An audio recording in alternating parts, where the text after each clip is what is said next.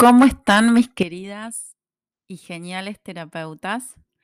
Aquí vamos una vez más activando nuestro aprendizaje para reconocer y distinguir aún más profundamente las características de las flores de Bach.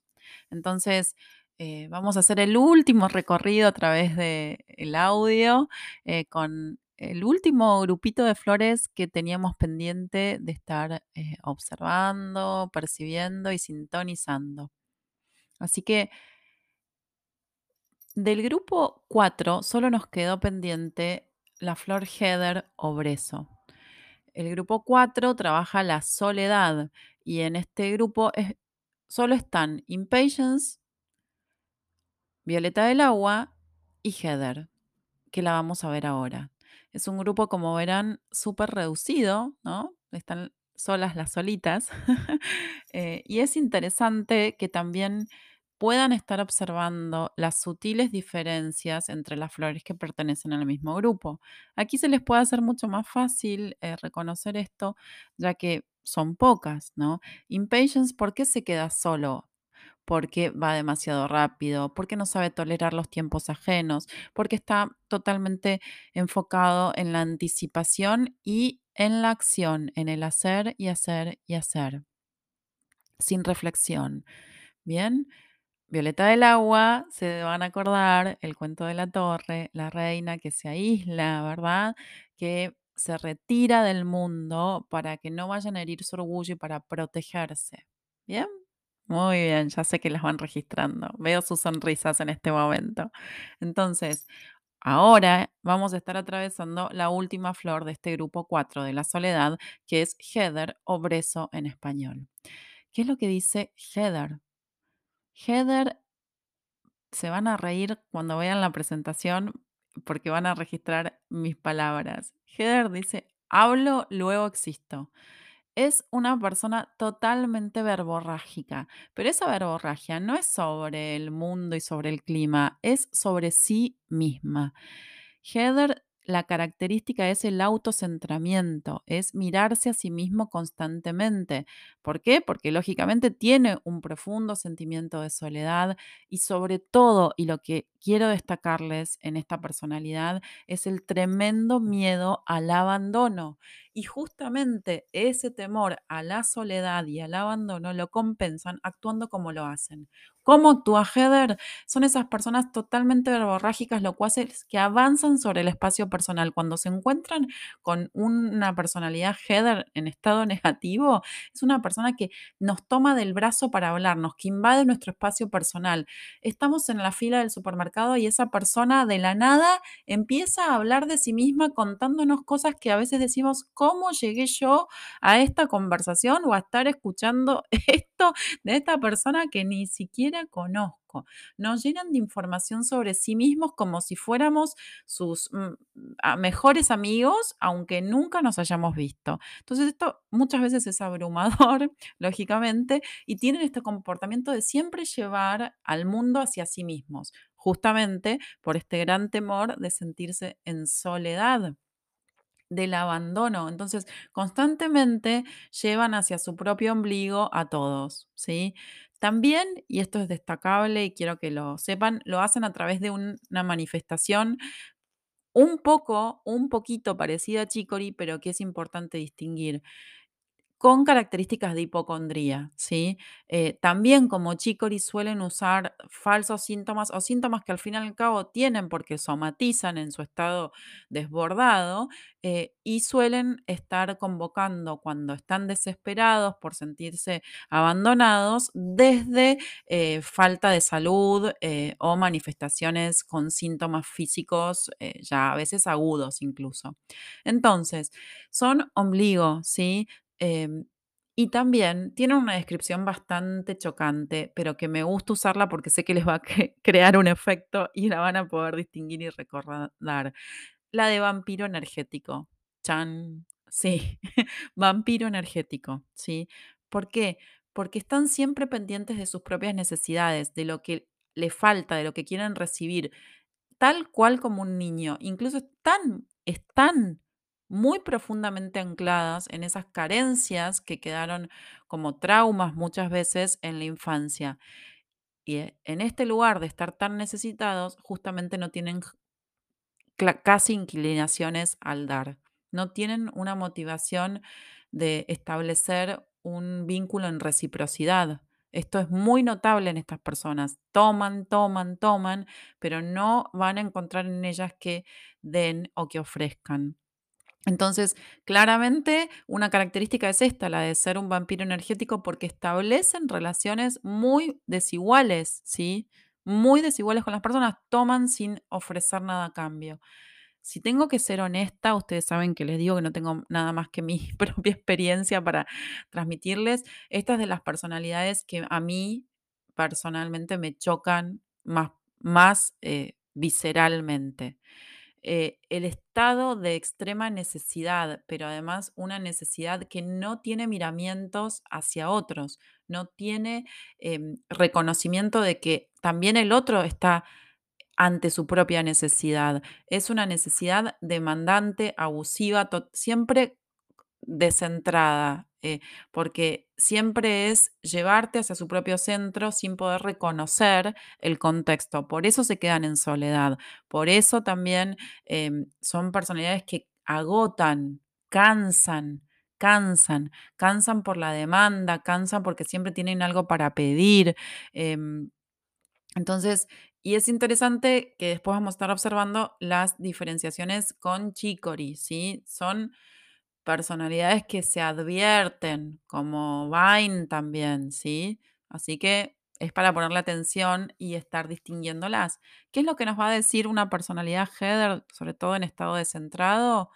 Em, estoy muy triste desde que mis hijos comenzaron a hacer su vida y ya no me tienen en cuenta, ¿sí? Yo era el centro, ahora no lo soy más. Y esto es un proceso natural en, la adultez de nuestros hijos, pero esta personalidad lo vive dramáticamente y como un desplante, ¿sí? Entonces hace todo tipo de maniobras para recuperar esa atención o buscar nuevo público, digo yo, ¿sí? Hablan para el público, hablan para el auditorio, necesitan estar rodeados de gente que los escuche porque no soportan eh, el abandono y claramente no se llevan bien con su soledad, muy a diferencia de como sí le pasa a Violeta del Agua, ¿verdad? Que tiene un mundo interno eh, muy prolífico y cuando está en soledad no es que lo, pasa mal. Entonces, eh, por ejemplo, para ver esto, ¿qué dice Heather? Heather dice, hago todo el tiempo cosas que me mantengan atento a mí porque de lo contrario eh, se van, se van, me van a dejar, ¿sí?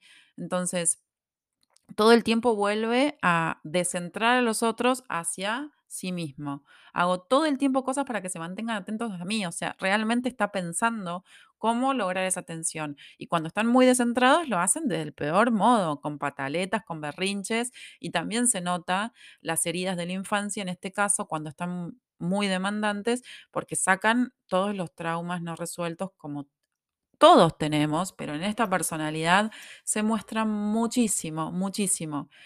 Les vuelvo a decir, es una personalidad que en estado negativo se advierte claramente y que es muy importante estar distinguiendo las diferencias con respecto a Chicory. Así que también a repasar Chicory para estar pudiendo advertir eh, todas estas distinciones tan importantes. Ahí seguimos.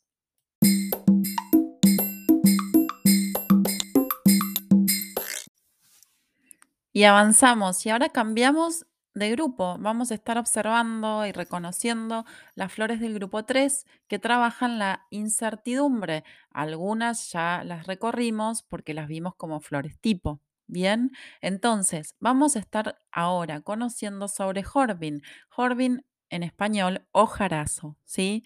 Esta es una flor indispensable para cuando tenemos un momento de cansancio mental y el doctor Bach usó una frase maravillosa que va a hacer que la registren fácilmente, que es para el síntoma del lunes por la mañana, y yo le agrego lunes por la mañana cuando es jueves, cuando es viernes o cuando es miércoles, ¿no? Esta sensación de embotamiento mental como borrachera constante, la modorra, para estas personas están sintiéndose todo el tiempo demasiado pesadas. Entonces, por esta razón, para hacer un paralelismo, es una flor excelente para el movimiento metabólico, para todo lo que tiene que ver con la glándula tiroides y todo lo que tiene que ver con las hormonas, sobre todo nosotros en la mujer, es una flor fantástica para el momento de cambio, de climaterio, menopausia, eh, dificultades con la regularización de nuestros ciclos menstruales, ¿sí? Entonces, pero esencialmente, ¿qué es lo que nos ayuda? ¿Qué es lo que nos aporta? Es vitalidad. ¿Para qué situaciones? Para cuando hay cansancio físico, sí, pero esencialmente para la borrachera y lo que es la nube mental, ¿sí? Entonces, la vitalidad que va a aportar Hormin tiene que ver eh, mayoritariamente con un estado de despeje de la mente, descongestionar la mente, no como lo hacía Castaño Blanco, que es eh, salir de la rumiación, sino al revés. Esta flor lo que hace es despejar la incertidumbre, entonces lo que ayuda es a poner vitalidad. Castaño Blanco no necesitaba vitalidad porque había demasiada actividad, ¿verdad? En un sentido de rumiación mental. En este caso, lo que va a haber es una sensación de justamente como enlentecimiento mental, estar eh, que no me, no me llego a conectar. Pero también, y esta es la gran distinción que les pido que tomen lápiz y papel y anoten, es un distanciamiento de la, de la actividad desde un lado selectivo. Horvin tiene un cansancio selectivo, podríamos decir, ¿sí? Que es real. Se los aclaro, se los marco. Es real el cansancio que dice. Siente que es lunes por la mañana todos los días. Pero, de golpe, no es lunes por la mañana, es un domingo que se quiere levantar a correr, que es la actividad que más le gusta. No es lunes por la mañana, el miércoles, que le encanta llegar a la tarde a encontrarse con su amiga y tomar un café. ¿Estamos? Entonces es selectivo. Puede venir de un día miércoles que fue tremendo, que se sintió em, abrumado mentalmente, que no tenía para nada energía, pero llega a las 3 de la tarde, que es el momento que se encuentra con su amiga, y apareció la energía, se despejó, ¿sí? Entonces, hay una conciencia selectiva, inconsciente, frente a lo que son las obligaciones, a lo no deseado, a la rutina. Esencialmente, cuando encuentran una persona que diga que está cansado o que no encuentra motivación para la rutina, su trabajo constante, sus ah, tareas eh, permanentes, son por lo general personas que se encuentran atrapadas por la rutina. Y las verbalizaciones que les digan van a tener que ver con eso, con que eh, no aguantan más la rutina, que están cansados de su propia profesión. Yo me acuerdo, tengo el ejemplo, me acuerdo de una persona, un contador, ¿no? Que, que decía eso, que ya eh, no lo soportaba más a su profesión, ¿no? Y que porque por lo rutinario, lo repetitivo, ¿sí? Eh, después otros que dicen, los días feriados madrugo como nadie, eh, me encanta levantarme temprano para aprovechar bien el día. Y, uno dice, si estabas tan cansado, este día tendrás que estar durmiendo eh, para recuperarte, pero no, porque el feriado hacen lo que quieren y encuentran energía para levantarse más temprano, porque van a disponer como quieren de su tiempo. Entonces acá es donde eh, vale la pena estar atentos a qué tipo de cansancio y cómo articula este cansancio para que puedan distinguir bien la flor que corresponde, ¿sí? Entonces, les cuento una verbalización que suelen decir, eh, solo, solo compensar lo que tengo que hacer en ese trabajo, ya quiero posponerlo, ¿entienden? No quieren ir hacia ello, entonces por eso aparece este estado de lunes por la mañana, modorra y, falta de voluntad, porque no quiero hacer lo que tengo que hacer. Me anticipo negativamente, entonces mi cuerpo, mi energía va en baja, no me acompaña, porque yo en realidad no tengo voluntad de ir hacia ello, ¿sí? Entonces, eh, suelen decir también esto, cuando llega el fin de semana, tengo energías para todos, eh, tengo ganas de hacer de todo. Entonces, acá es el tema, no es un tema de falta de energía, es hacia dónde oriento mi energía. ¿Bien? Súper importante esta distinción de Hormin, que es del grupo 3, que trabaja la incertidumbre.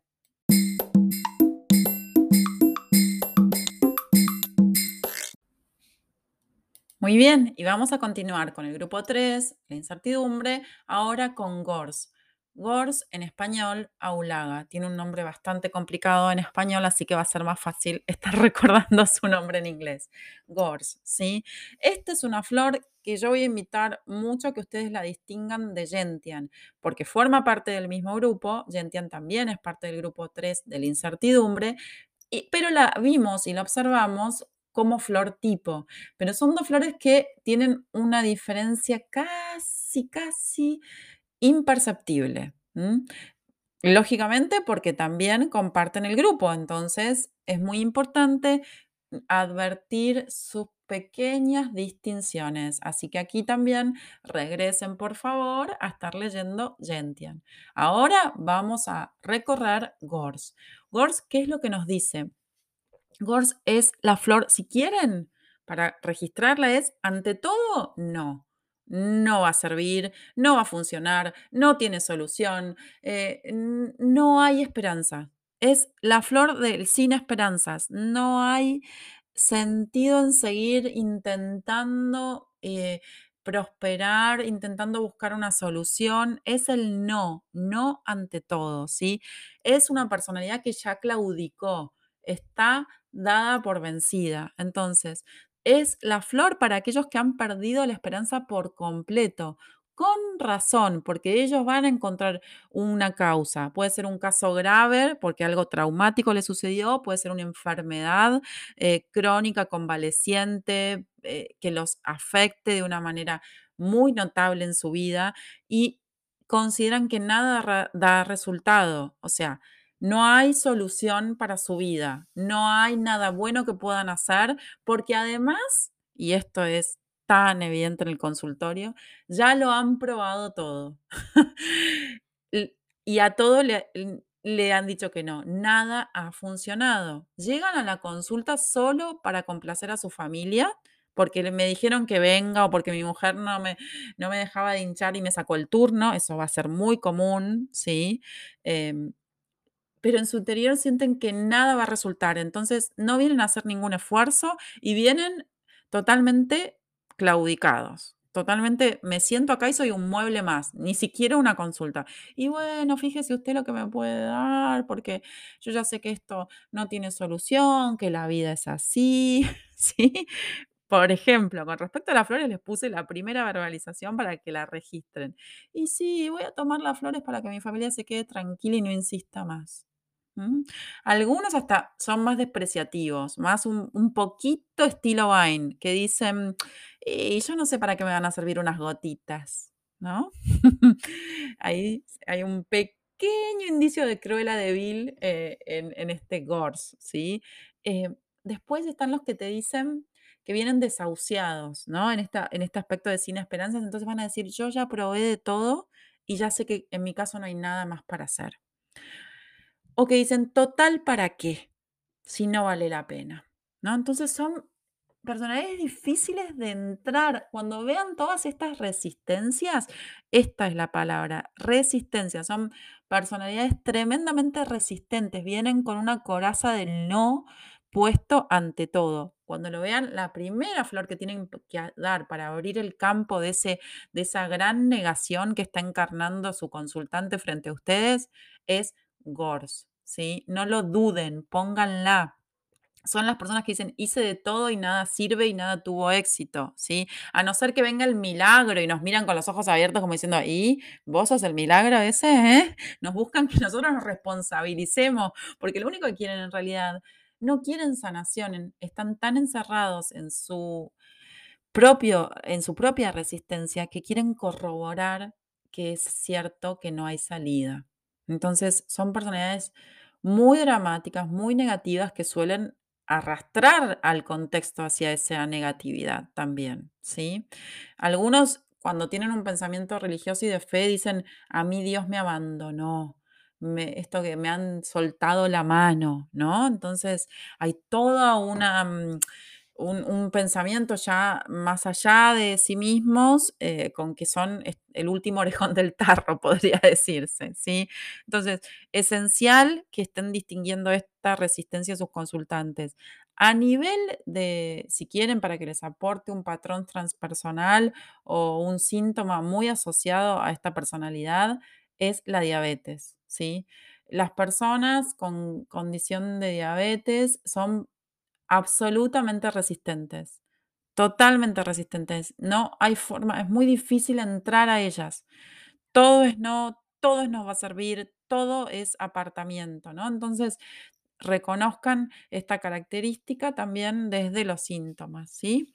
Súper valioso poner ante una persona que dice que nada va a funcionar esta flor en el primer gotero para aperturarlo al tratamiento y al reconocimiento de las causas que lo están manteniendo en ese estado.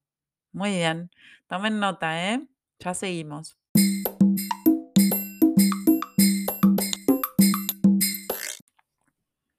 Ay, corazones. Y llegamos a la última flor, me emociona mucho. Y además les confieso la, la sintonía, la sincronía, la serendipia de, de que esta flor sea la última que les cuento, la última que recorremos, me, me conmueve. Y, y ahora creo que se van a dar cuenta por qué. Esta flor es avena silvestre o en inglés wild oat, ¿sí? Por supuesto, seguimos con el grupo 3, el grupo de la incertidumbre, ¿no? Y, es hermoso que estemos cerrando este recorrido, este aprendizaje, este descubrimiento tan profundo y esta transformación con esta bellísima, bellísima flor. Esta flor, eh, les cuento un cuento. ¿Cómo no? Em, y un cuento, no tan cuento, porque en realidad es lo que contó el doctor Bach de esta flor. Eh, él, como saben, como podrán recordar, cuando reunió todo el equipaje para dejar la ciudad de Londres, dejar su consulta, su laboratorio y enfilarse hacia el campo, eh, hizo varias maletas. En una maleta puso todo su equipo de laboratorio que consideraba que podía estar necesitando para esta exploración que él iba a iniciar, y en otra, por supuesto, puso sus cosas personales.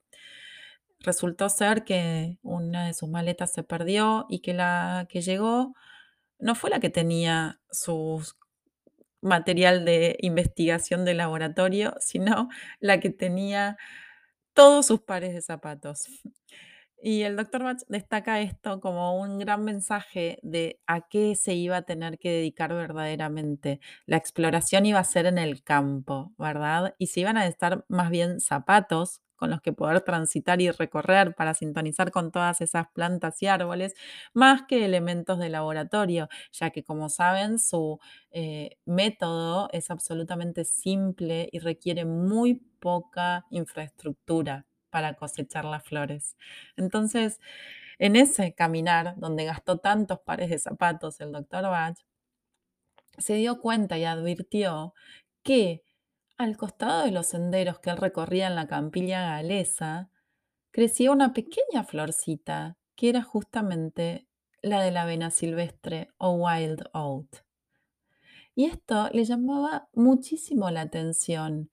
En todos los senderos de la gran y vasta extensión que recorrió, esta flor siempre estaba ahí, al costado del camino, marcando los senderos, haciendo de guía.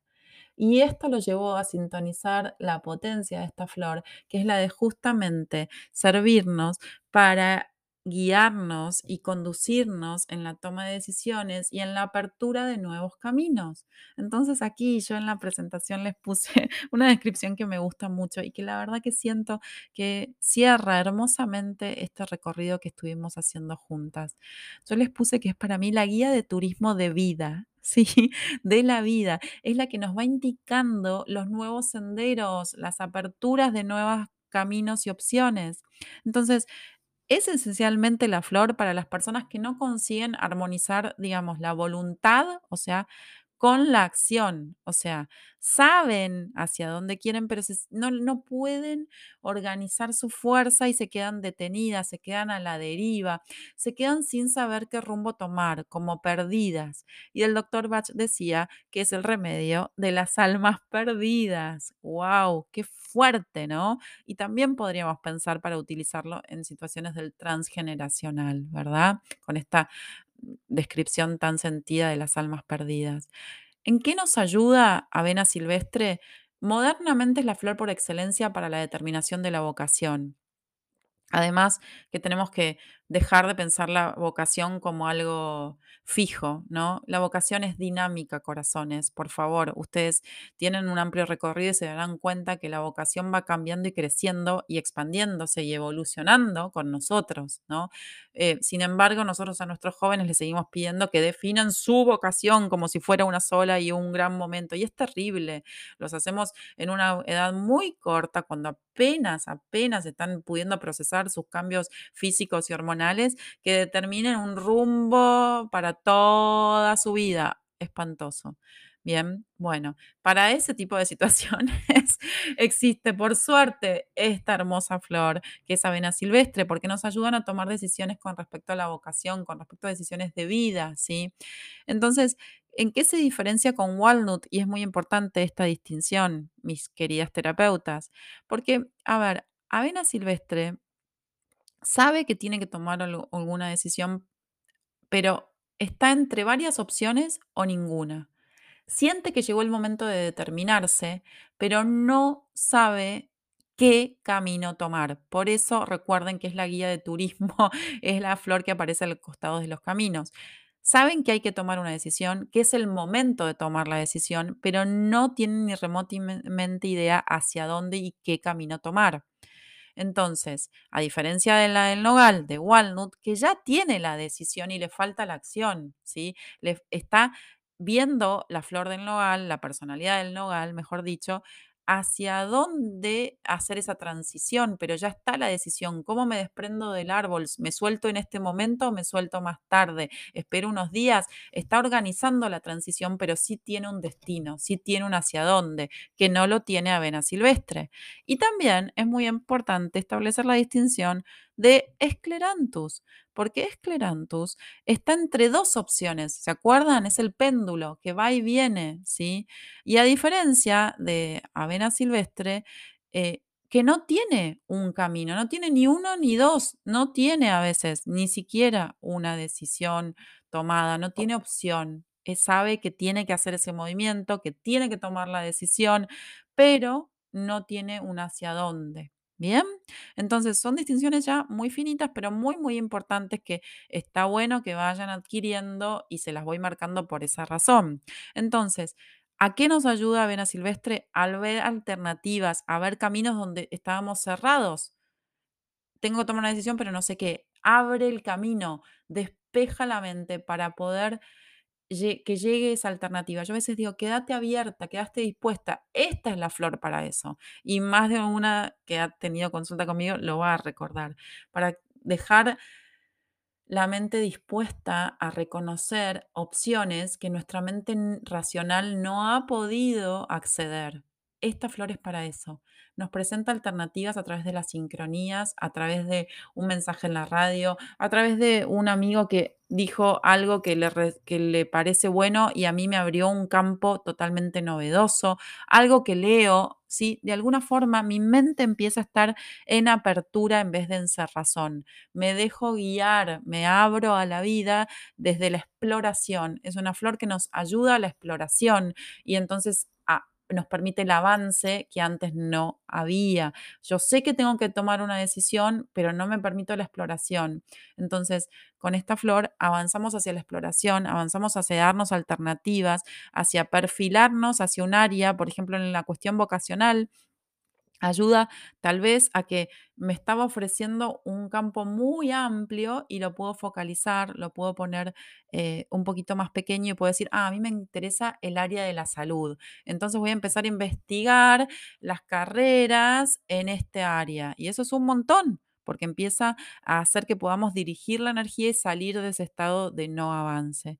Suelen decir mucho la personalidad avena silvestre en estado negativo dicen esto, tengo tantas posibilidades que no sé por cuál decidirme, ¿sí? O al- eh, cuando ya decidieron una carrera, después dicen que han probado muchas cosas, que laboralmente hicieron muchas cosas, pero obtuvieron éxito, pero que nada les da una satisfacción. Es como que siguen en esa búsqueda de la vocación, eh, eh, porque ah, también hay un sentimiento de, mm, de, frustración, de no haber podido haber hecho algo especial, no sienten que se hayan permitido el proceso de verdaderamente elegir, que se sintieron presionados y entonces que esa vocación todavía no fue explorada. Cuando encuentran personas que están frustradas con lo que hicieron porque no pudieron explorar lo que verdaderamente su alma les pedía, esta es una hermosa flor para que eh, vayan hacia la exploración, sean, hagan turismo en su propia vida, ¿sí? Y se, eh, se, mm, se exploren esencialmente, ¿sí? Así que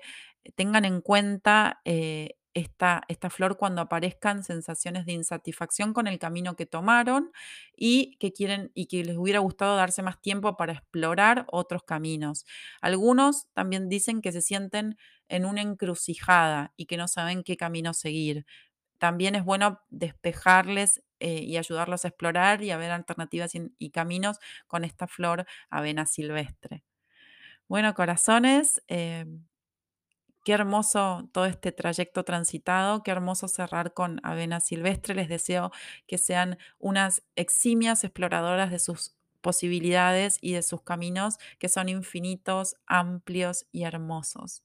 Gracias por estar compartiendo el suyo conmigo. Las abrazo luminosamente.